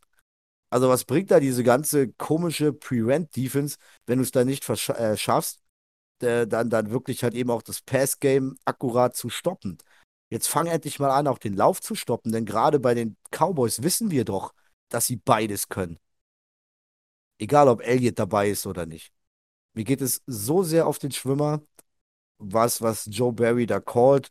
Der einzige Lichtblick, der uns da den Hintern rettet und uns da auch, na, wie heißt es so schön, äh, mit in die, in die, in die, in die Overtime bringt. Das ist Rudy Ford. Und äh, Rudy Ford fängt da die zwei Interceptions. War ein, war ein Sechstrunden-Pick von Arizona im Jahr 2017, kam von Auburn und ja, ich glaube ja, Safety, genau, hier habe ich es. Rudy Ford, Safety, macht da ausgerechnet er. Ich habe den Mann, sorry, den Namen vorher noch nie gehört, ist mir egal. Äh, Lichtblick in der Defense und ich finde, wir haben vom Papier echt eine gute Defense. Mit Jair Alexander, äh, Kingsley Enak-Bauer hat auch schon gezeigt, dass er was kann.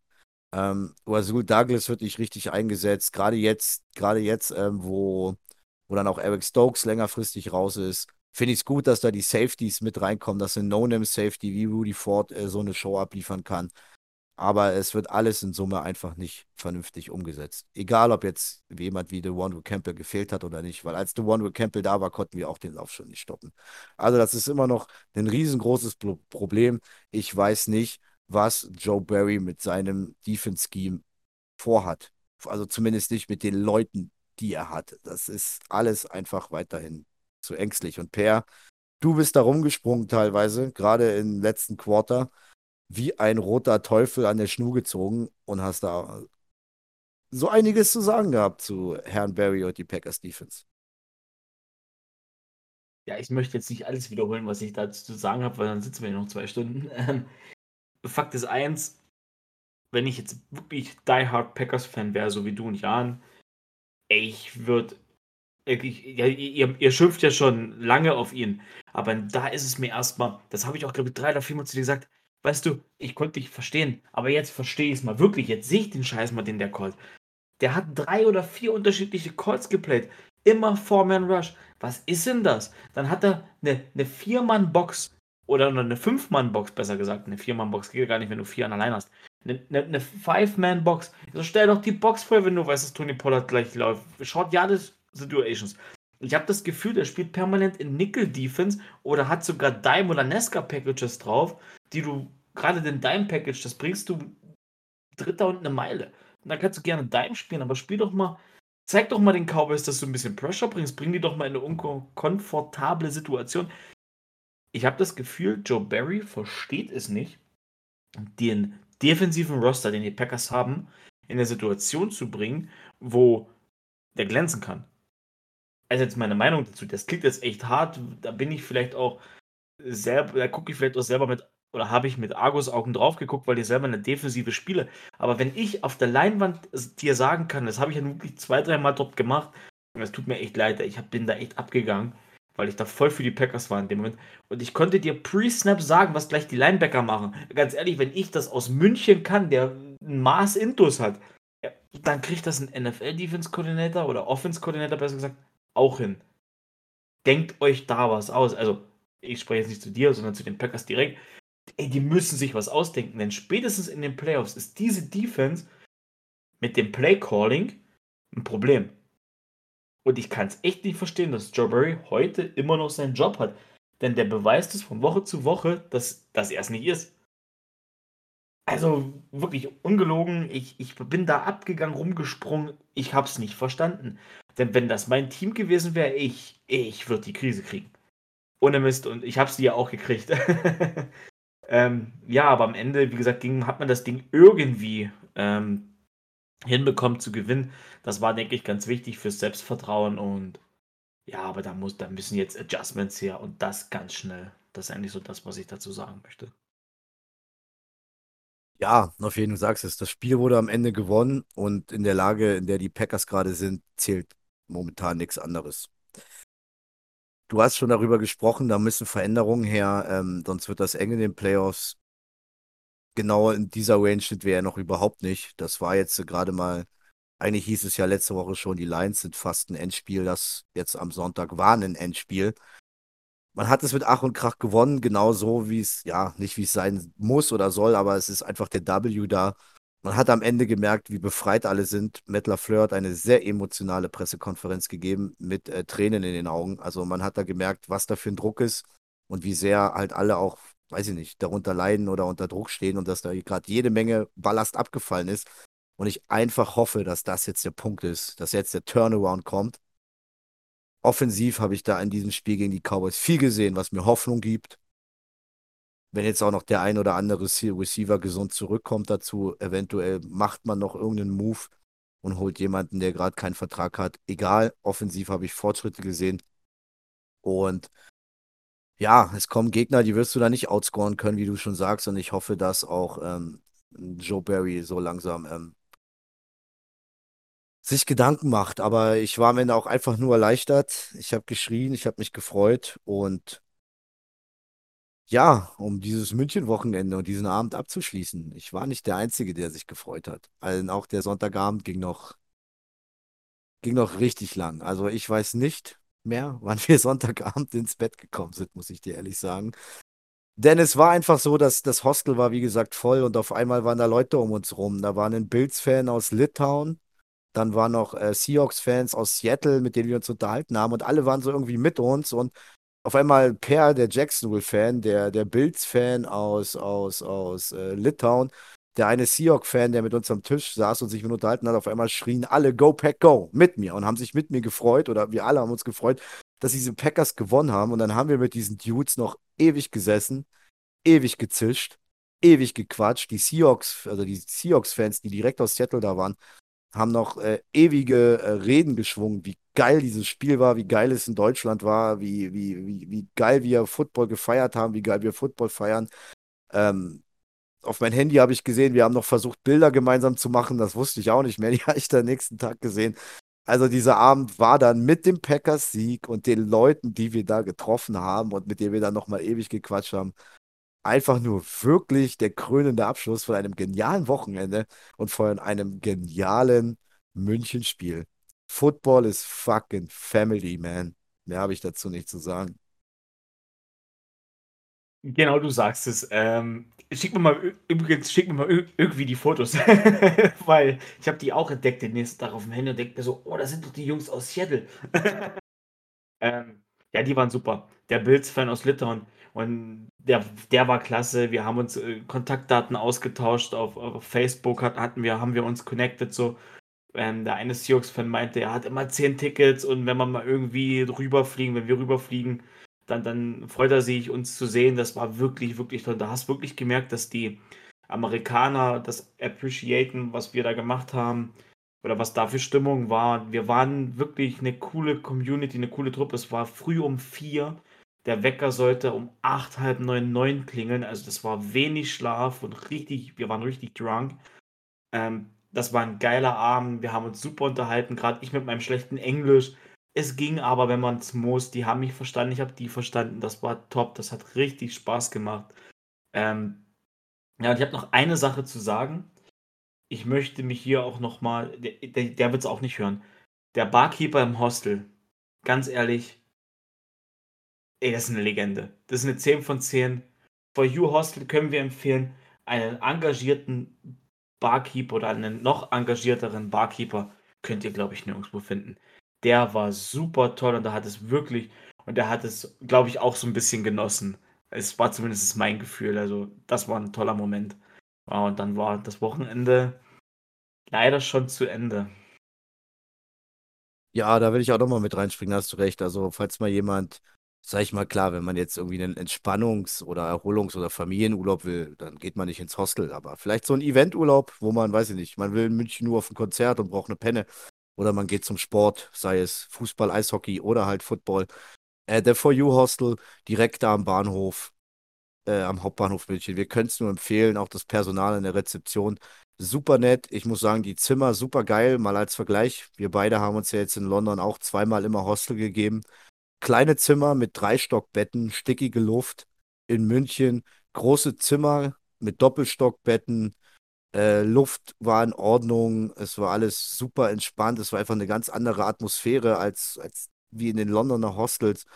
Ähm, Rezeptionspersonal super freundlich, super nett, auskunftsbereit und ja, der Dude an der Bar, ähm, ich weiß nicht, ob du nach seinem Namen gefragt hast, aber der war auf jeden Fall arschfreundlich. Ähm, man ist so gern zu ihm hingegangen, hat mit ihm Wort gewechselt. Bierchen und ja, das ein oder andere Trinkgeld haben wir auch da gelassen und das habe ich echt, haben wir gern gemacht und falls ihr mal eine Empfehlung braucht für eine schnelle, einfache Penne, dann geht echt dahin. Cooles Ding. Genau. Okay. Per, dann ging es Montag verkatert zurück und an dem Kater knabbern wir heute noch ein bisschen, zumindest was den Schlafmangel angeht. Nichtsdestotrotz, wenn du dazu nichts mehr hast, gehen wir jetzt zurück ins gewohnte oder allgemein gewohnte Format. Woche 11 steht an und wir müssen uns um die Spiele beziehungsweise kümmern und tippen. Ich habe noch eine Sache zum München-Wochenende. Das ist meine Rückfahrt. Deine Rückfahrt war ja recht entspannt. ICE, München rein, Berlin raus. ähm, bei mir war es ein bisschen verrückter. Ich bin um 10 Uhr irgendwas losgefahren in München und ehrlich gesagt, ey, ganz ehrlich, ich war nicht bereit für irgendeine Fahrt, für irgendwas. Mir ging es im Magen rum, mir war schlecht, ich war kreidebleich, mir war speiübel, ich konnte nichts essen, ich habe nichts getrunken, es ging nichts. Und dann komme ich irgendwann in Hof endlich an und da hieß es, dein Zug nach Dresden Hauptbahnhof fällt aus. Ich so, wie jetzt? Oh, und dann hin und her überlegt und geguckt, wie kann ich fahren? Und ja, Ersatzzug steht bereit bis Chemnitz. Irgend, frag mich nicht, wie es hieß. Ähm, und von Chemnitz China-Ersatzverkehr zum Hauptbahnhof eine halbe Stunde durch Chemnitz, Montag mitten in der Rush Hour. Ähm, dann Chemnitz Hauptbahnhof gewesen, zurück nach Dresden. Insgesamt war ich dann fast zehn Stunden unterwegs. Aber es hat auch, auch die Rückfahrt hatte irgendwann dann auch diesen Moment in Hof, oh, fällt aus und man, ich war, war echt angepisst und ich war, wollte einfach nur nach Hause, ich war müde und ich habe auch gemerkt, dass ich noch echt drunk war. Aber ich habe dann im, im Zug von Chemnitz quasi nach Dresden zwei NFL-Fans kennengelernt, die ich angesprochen habe. Ich so, ey, ihr habt hier NFL-Merch an. Sag mal, habt ihr, wart ihr beim Spiel, kommt ihr aus München? Ja, wir waren im Stadion. Und ganz ehrlich, das hat die Fahrt wieder annehmbar gemacht. Auch da wurden so ein paar Kontakte geknüpft. Meinerseits, wir haben sind zwar nicht connected jetzt oder so, aber es war auch eine coole Sache. Und da habe ich dann auch nochmal gemerkt, auch auf der Rückfahrt, Football is Family. Ja, dann war ich irgendwann hier, bin ins Bett gefallen und bin einfach mit einem dicken, fetten Grinsen eingeschlafen und wache jeden Früh mit einem dicken, fetten Grinsen auf, wenn ich drüber denke. Und jetzt kommen wir zum Tippspiel. Ich werfe den Ball direkt zu Danny, denn First the Night, Titans Packers. Nee, nee, nee, nee, nee, nee, nee, nee, nee, nee, nee, nee, nee, nee, nee, nee. Erzähl erst mal, wie es steht, denn es hat sich ein bisschen was getan, mein Lieber. Ich weiß, ich habe es gesehen. Ähm, ja, ja, ja, ja, ja. Ich, nur gucken, ich sag mal nur so viel. Du kannst ja die Enter, die, das Endresultat, wie es in der Liga steht, sagen. Du und Jan hattet sechs richtige Tipps. Ich hatte neun. Ich bin jetzt, glaube ich, wieder auf von ehemals sechs oder sieben Punkten Abstand auf drei Punkte ran an euch. Kann das genau. sein? Richtig. Äh, Jan und ich haben 88 Punkte. Ich habe da irgendwie den besseren Tiebreaker. Ähm, und du hast 85 Punkte, bist nach wie vor Dritter. Jan und ich teilen, nee, Zweiter. Äh, Jan und ich teilen uns Platz 1. Ähm, ja, hast drei, drei Spiele mehr getippt als vier, also richtig getippt. Respekt dafür. War aber auch eine komische Woche, war, gab ein paar Upsets. Ähm, war aber cool und hat sich gelohnt bei solchen Wochenenden, die man dann mit dem Football verbringt. Da äh, ist mir dann auch egal, wie ich tippe. ja, also so. mir geht es einfach darum, dass ich noch eine Story dazu habe. So. Okay. Weil, das habe ich dir aber eigentlich, glaube ich, auch in München erzählt, aber wahrscheinlich zwischen den, zwischen den ein, zwei, eins, zwei kleinen Bieren, die wir getrunken haben, ist dir das abhanden gekommen. Ich war ja so desperate in unserem Tippspiel, dass ich am letzten Spieltag meinen Arbeitskollegen, meinen liebgeschätzten Arbeitskollegen Dave angehauen habe, dass er für mich tippen soll. Ich so, hopp oder top. Dave ist äh, Arbeitskollege, ein super Buddy. Äh, auch guckt gerne Football, ist auch Packers-Fan. Und vielleicht nicht ganz so Deep Dive, wie wir es hier tun. Und ich habe einfach gesagt, Dave, ich sag dir jetzt die Spiele und du tippst. Und das hat mir jetzt äh, diesen letzten Spieltag gebracht. Und ich habe heute dasselbe getan. Ich habe gesagt, never change a winning system. Ich lasse alle meine Spiele von Dave tippen. Deshalb kann es passieren, dass ich ein Spiel anders erkläre und anders sage, ich hätte so getippt, aber logischerweise haue ich den Tipp von Dave raus. Dass wir uns da schon mal äh, einig sind. Okay, Per? ja, okay, stimmt. Das hast du mir erzählt. Das ist mir auch wirklich abhanden gekommen bei den zwei Bier, die wir am Wochenende insgesamt getrunken haben. Ähm, ja, kann passieren. ja, gut, dann würde ich aber trotzdem sagen, wir starten rein und ich bin echt gespannt. Und das ist eine Kampfansage. Jetzt muss ich mir auch überlegen, wie ich tippe. ja, okay, genau. Äh, schon morgen Nacht, wir haben ja jetzt Mittwochabend, halb zehn, morgen in der Nacht oder beziehungsweise am Freitagmorgen 2 Uhr 15 kommen die Tennessee Titans ins Lambeau Field nach Green Bay. In Green Bay ist diese Woche der erste Schnee gefallen. Mal schauen, wie es da äh, morgen Nacht aussieht. Äh, nichtsdestotrotz, es ist schwierig. Die Titans glänzen auf einer Seite natürlich mit einem guten Laufspiel. Derrick Henry müssen wir nicht drüber reden. Das gegen diese Joe Barry Defense der Packers. Mir graut es jetzt schon. Aber womit sie auch glänzen, ist echt eine geile Defense. Also, die haben jetzt, sag ich mal, kaum die krassen, krassen Skill-Player. Ähm, aber irgendwie merkst du da einfach, dass Joe Wabel äh, da ein super defense-minded Head Coach ist und da immer irgendwie eine Unit rausschickt, die einfach Bock hat. Denn die Titans haben wirklich äh, in diesem Jahr kaum Punkte zugelassen. Sie haben viele Passing Yards zugelassen, aber kaum Punkte. Trotzdem erwarte ich einfach und hoffe es einfach nach diesem knappen, wichtigen und am Ende sehr emotionalen Sieg, wenn man sich, wie ich schon erwähnt habe, die Pressekonferenz von Matt LaFleur anguckt, dass die Packers hier zu Hause im Lambeau Field gewinnt, dass sich Joe Barry einen Plan einfallen lässt, wie man Derrick Henry ich verlange nicht, Derrick Henry ähm, ähm, ähm, aus dem Spiel zu nehmen. Das wirst du nicht schaffen. Vor allem nicht so, wie der Kollege spielt. Aber dass man das irgendwie unterbindet, denn Dwayne Tannehill ist von seiner Verletzung zurück, ist jetzt sein zweites Spiel nach der Verletzung. Denn wenn sie einmal das Laufspiel haben, dann ist auch Tannehill gefährlich. Auch er selber kann laufen. Und von der Packers Offense erwarte ich mir einfach, dass sie so weiter performt. Äh, ja, die Titans sind äh, eine gute One-Defense, aber wir haben gesehen, einfach mal nicht gleich einen Kopf in den Sand stecken und einen Hero-Shot machen. Ballert den Lauf, versucht es und dann legen wir es in die Hände von A-Rod. Es hat letzte Woche geklappt und ich, ich will den Sieg. Packers wollen den Sieg, wir brauchen den Sieg. Äh, Packers und die Playoffs mag ich mir nicht vorstellen. Sorry, klingt vielleicht ein bisschen arrogant, aber kein Bock drauf. Heimsieg Green Bay mit fünf Punkten Unterschied. Per. Ja, boah, da ich tue mich schwer. Die Titans sind 6 zu 3. Ich habe gerade, ich muss gerade gucken, weil ich dachte, die Titans sind irgendwas auch Losing Record. Ich so, was? 6-3? Äh, wie sind die 6-3? Es ist wie letztes Jahr, die mausen sich irgendwie durch. Derrick Henry ist der Derrick Henry, den wir alle erwartet haben. Der liefert Top-Zahlen ab Woche für Woche. Ähm, die Packers haben jetzt im letzten Spiel offensiv gezeigt, haben wir vorhin schon alles besprochen. Du hast gesagt, was sie sind, wer sie sind. Ähm, ich hoffe, dass sie den Lauf ballern. Ganz ehrlich, bei der Defense, das nehme ich jetzt jetzt Tiebreaker rein. Die Defense schon von Joe Barry, die macht mir Angst. Ich habe die jetzt ein Spiel lang gesehen und boah, wenn du mit einer 5-Mann-Box gegen Derrick Henry spielst, gute Nacht. Ich sage, die Titans gewinnen mit einem Punkt Unterschied. Tut mir leid. Ich, ich lasse mich dann lieber so vom Gegenteil überzeugen, aber ich glaube nicht an die Packers Defense. An die Packers Offense glaube ich nach wie vor, aber ich glaube nicht an die Defense gegen das Team der Titans. Tut, tut mir leid. Ähm, ja, ich mache dann mal weiter mit äh, Bears gegen Falcons. Das ist ein sehr interessantes Spiel. Die Bears haben jetzt gegen die Lions mit einem Punkt Unterschied verloren. Wieder so ein gefühltes Spiel ohne Defense. Ähm, die Falcons hingegen haben verloren First Night gegen die Carolina Panthers. Die sahen alles andere als gut aus. Falcons spielen zu Hause. Und irgendwie weiß ich nicht, Justin Fields sieht hin und hat sehr, sehr viele Flashes, der sieht sehr gut aus.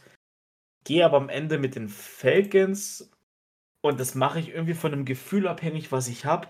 Habe irgendwie ein Gefühl, dass die Falcons Offense gegen diese Bears Defense das bessere Matchup ist als umgedreht. Am Ende sind beide Teams auf dem gleichen Niveau und das wird ein ganz knappes Spiel. Ja, da komme ich zu meiner ersten Tipp-Kontroverse. Ähm, meine Muse, meine Tippfee, Mottofee, keine Ahnung, wie man das nennt, sagt auch, ich soll die Falcons nehmen. Ich persönlich wäre gern mit den Bears gegangen. Ich denke, dass beide eine Schrott-Defense haben und dass ähm, die Falcons Offense, äh, es ist einfach nur Mariota zu Fuß.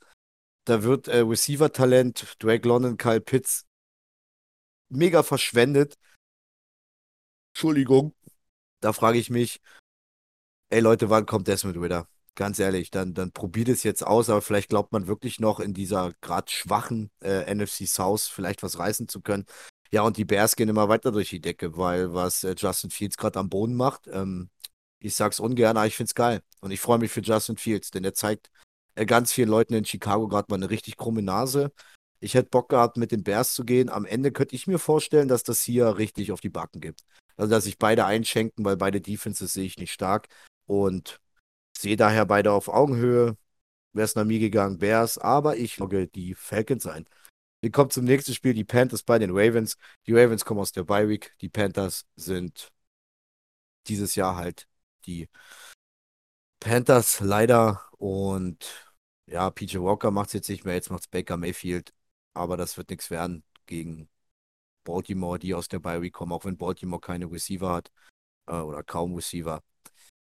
Kriegen die das alleine mit der Defense und ihren One-Game hin. Ja. sehe ich absolut genauso äh, wie du, beziehungsweise wie dein Arbeitskollege. Ravens gewinnen das Spiel. Ich mache direkt weiter. Browns gegen Bills. Holy Macaroni. 1%, 1 gegen 99%. Ja, ich weiß nicht, die Bills, die in den letzten zwei, drei Wochen habe ich das Gefühl, die spielen sehr arrogant ab einem gewissen Zeitpunkt vom Spiel. Haben jetzt schon zweimal in der Saison ein 14-Punkte-Lead wegge weggeschmissen. Ich gehe aber natürlich mit den Cleveland Browns, äh, äh, mit den Buffalo Bills, Entschuldigung. Ich glaube nicht, dass die Cleveland Browns da irgendwie gegenhalten können. Sie werden es lange ausgeglichen halten, denke ich, das Spiel, wenn Nick Chubb reinkommt.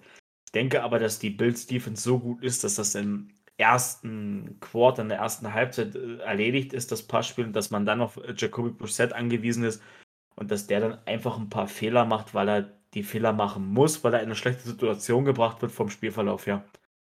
Bills gewinnen.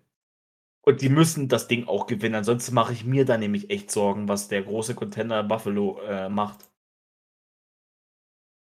Ja, ähm, die Bills haben jetzt schon zweimal merkwürdig verloren. Nichtsdestotrotz denke ich, hier gibt es ein Bounceback. Also vielleicht, vielleicht brauchen sie jetzt mal nach zwei, wie du sagst, arroganten Niederlagen. Ich habe über die Niederlagen noch nicht so nachgedacht. Haben mir da natürlich äh, Highlights und Stats dazu durchgelesen und ich finde deine Aussage lag so an Arroganz gar nicht mal so verkehrt.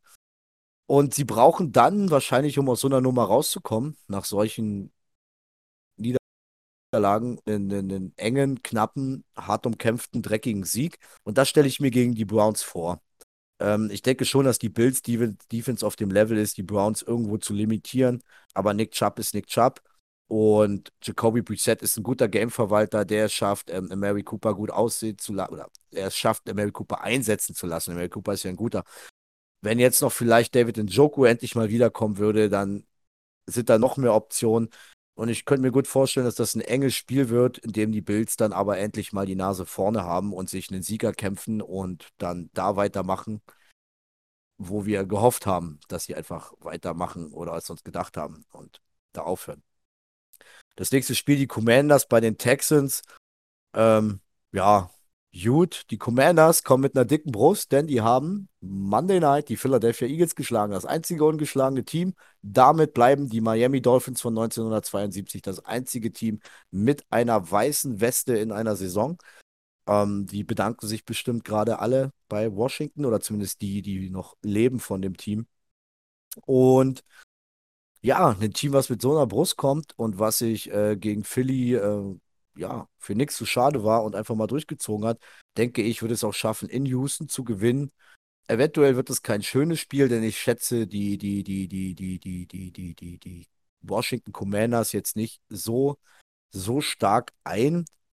Eventuell Chase Young kommt zurück, könnte auch noch geil werden.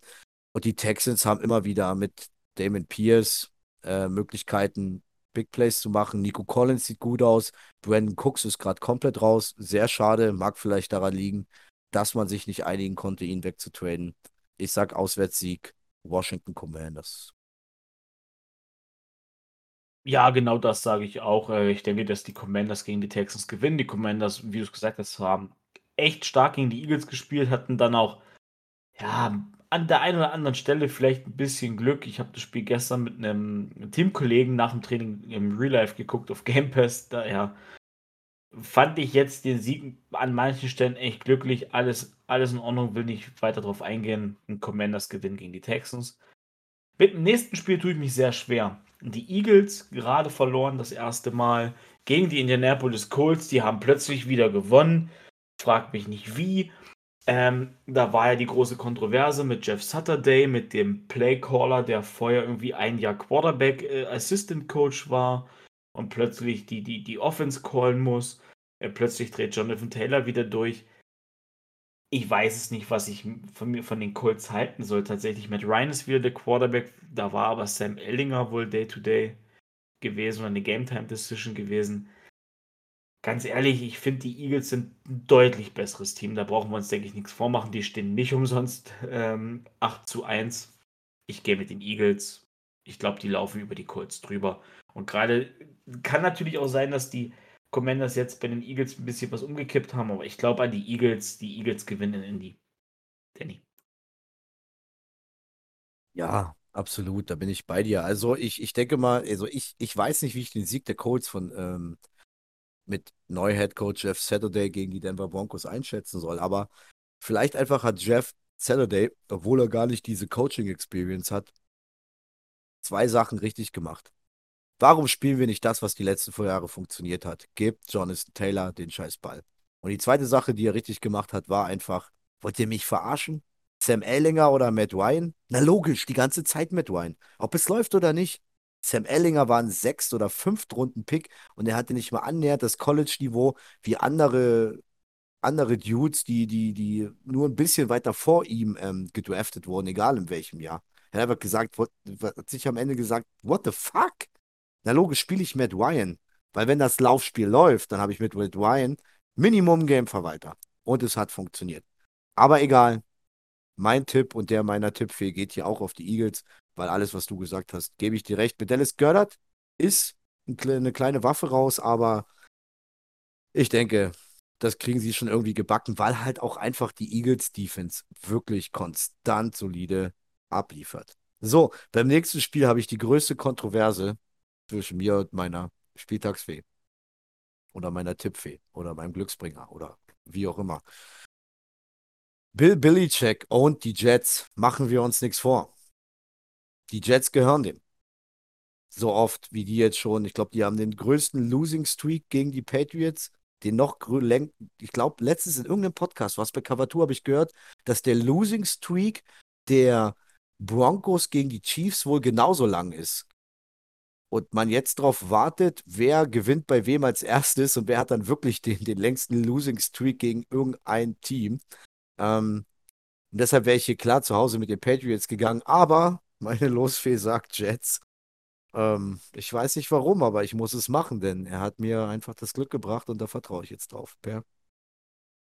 Ey, du hast es angesprochen, das ist, das ist eine interessante Meinung. Ich, ich kann es sehen, dass die Jets hier reinkommen, aber äh, dann brauchen sie eine überragende Defense gegen die Patriots und einen sehr guten Zach Wilson. Und genau da sind wir an dem Punkt, an den ich nicht glaube bei den Jets. Zach Wilson gegen Bill Belichick. Second Year Quarterback gegen Bill Belichick brauchen wir uns nichts vormachen. Bill Belichick ist so ein Mastermind. Der Typ, der Typ findet wieder irgendwas bei, gegen, gegen die Jets, äh, baut da was um, baut da was zurecht und die Patriots gewinnen. Wie gesagt, ich habe es gerade gesagt, die Patriots gewinnen. Äh, ich gehe mit den Patriots aus dem Grund, Belichick gegen jungen Quarterback. Das Matchup nehme ich einfach. ähm, Rams gegen Saints, das ist ein sehr interessantes Spiel. Ähm, Rams jetzt ohne Cooper Cup. Ich bin jetzt sehr gespannt, wie die Offense aussehen wird, wenn Cooper Cup nicht dabei ist. Bei den Saints hoffe ich es einfach fantasy-wise, äh, dass James Winston wiederkommt, denn ganz ehrlich, Andy Dalton ist es auch nicht unbedingt. Eventuell kann ich sogar sehen, dass die Saints auf Tyson Hill umstellen, finde ich dann aber auch Quatsch. Und die Defense der Saints, die Defense der Rams sind richtig stark. Wenn ich jetzt beide Offenses dagegen halte, finde ich das ohne Cooper Cup und wie die Saison bisher läuft, ein Matchup auf Augenhöhe. Ich gehe dann aber wahrscheinlich mit der verhältnismäßig besseren Defense und sage, die Rams gewinnen ganz, ganz, ganz, ganz knapp gegen die Saints in New Orleans. Gut, mein nächster Tipp hört sich jetzt vielleicht wie eine Kontroverse an. Aber egal, ob jetzt Dave für mich getippt hätte oder nicht, hätte ich für mich allein getippt, wäre ich hier auch mit den Saints gegangen.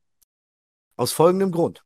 Ähm, ja, dein Argument, dass die Rams Defense der Tiebreaker ist, kann man so annehmen, aber auch die, die, die Saints Defense ist hier nicht äh, zu verachten, im keinsten.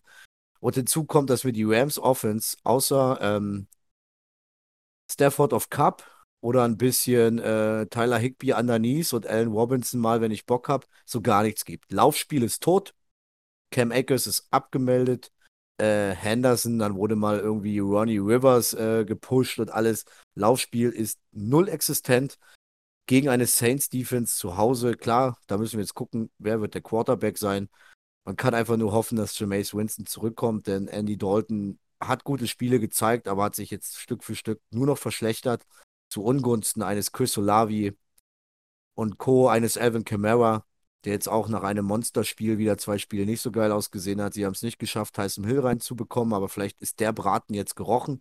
Aber auch da könnte man was einfach machen. Lass Tyson Hill mehrmals äh, auf dem Feld stehen. Äh, soll der Gegner auf Tyson Hill beißen? Whatever, ich gehe hier mit den Saints. Das nächste Spiel könnte ich mir richtig geil vorstellen. Die Lions bei den Giants. Die Lions bei den Giants. Das klingt doch geil. Ähm, und ich gehe mit dem Heimteam. Ich gehe mit dem New York Giants. Ich denke, hier könnten auf beiden Seiten gut Punkte fallen. Warum gehe ich mit den Giants? Weil ein Daniel Jones gut zu Fuß, ein so geil wieder erstarkter Saquon Barkley über den Boden gegen die schlechteste Laufverteidigung der Liga spielt. Egal, ob sie letzte Woche 31-30 gegen die Bears gewonnen haben. Aber Justin Fields konnte laufen, wie ein junger Gott ist, was das anbelangt. Auch gerade die letzten zwei, drei Spiele ein junger Gott an der Stelle. Gehe ich mit dem Heimteam, gehe ich mit den New York Giants. Du hast mir alle meine Statistiken, die ich jetzt droppen wollte, beim nächsten Spiel vorweggenommen. Ich schließe mich dir komplett an und mach's ganz schnell. Ich tippe auch auf das Heimteam, die New York Giants. Nächstes Spiel, Division-Duell und Krisengipfel, so würde ich es mal nennen. Die Las Vegas Raiders gegen die Denver Broncos in Denver. Ja, ich glaube, wenn die Raiders noch ein oder zwei Spiele verlieren, könnten wir da schon Josh McDaniels gehen sehen. Die Broncos haben mir jetzt in London eigentlich gefallen, obwohl es mir eigentlich nicht gefallen hat. Ich, wir haben es ja damals besprochen in der Folge, hört da gerne nochmal rein. Ganz ehrlich, ich, ich weiß nicht, wie und was ich hier tippen soll. Aber ich kann hier eine Münze werfen. Das ist so das, das Battle of die schlechtesten Teams in der AFC West. Und das ist echt schade, weil wir uns da ja viel erhofft haben. Ich gehe mit Russell Wilson und den Denver Broncos, weil ich irgendwie auch nicht mehr an die Raiders glaube. Gerade bei den Raiders ohne Waller und ohne Renfro. Ich glaube, das wird richtig düster. Broncos gewinnen, weil die auch eine gute Defense haben. Genau, den Punkt gehe ich mit. Da bin ich komplett bei dir. Ähm, ich habe ja auch nur den Tiebreaker Defense. Ja klar, die Broncos haben vielleicht in vorderster Linie mit Bradley Sharp und Co. ein bisschen verloren, aber in der Secondary sind sie für mich mit ihren Waffen, mit, ähm, oh Mann, Certain und wie heißt der Safety gleich? Simmons, ne? Justin Simmons, ja. Justin Simmons weitaus besser aufgestellt, klar. Auch sie werden den Devontae Adams nicht komplett verteidigt kriegen. Hat letztes Spiel aber auch keiner geschafft. Devontae Adams hat trotzdem seine 100 Yards plus und seine Touchdowns und trotzdem haben die Raiders verloren. Deshalb gehe ich auch mit dem Heimteam aufgrund einer vielleicht besseren Defense, Krisenduell, absolut. Äh, wer hier verliert, ist nächste Woche vielleicht schon raus. Ja, das nächste Spiel, was soll uns das sagen? Ähm, Kansas City bei den LA Chargers. Äh, ich gehe mit Kansas City. Theoretisch wäre das dieses prädestinierte Spiel. Justin Herbert und ähm, Patrick Mahomes hauen sich hier richtig ein rein. 40 plus und der, der als letztes den Ball hat, also 40 plus auf beiden Seiten. Und der, der als letztes den Ball hat, gewinnt das Spiel. Aber ähm, außer Austin Eckler hat Justin Herbert niemand. Er ist selber noch nicht so wirklich fit.